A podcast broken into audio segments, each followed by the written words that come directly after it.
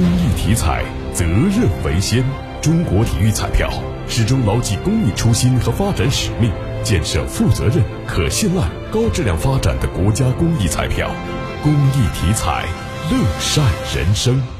为配合郑州市南三环区域积水综合治理工程，郑州市自来水公司计划对刘湾水厂的出厂干管多处进行迁改。受此影响，近期郑州市南部及东南部区域将有两次降压和局部停水。第一次降压停水时间为今天晚上十一点到六月十二号上午十一点，时长六十小时。停水区域为南三环爱心路至通站路道路两侧、南三环南西路至开发路道路两侧。伴随此次停水，陇海路以南、京港澳以西、南水北调干渠至南四环以北、大学路以东区域将降压供水。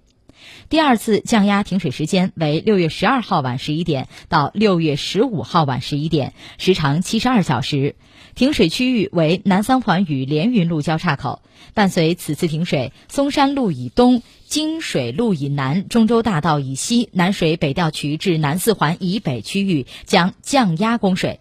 因降压及停水至受影响的区域较大，为尽可能减少对市民的影响，郑州自来水公司多次组织力量对施工方案研究优化，对停水时间范围进行整合，并积极协调多方力量，在降压停水期间派出送水车为市民送水。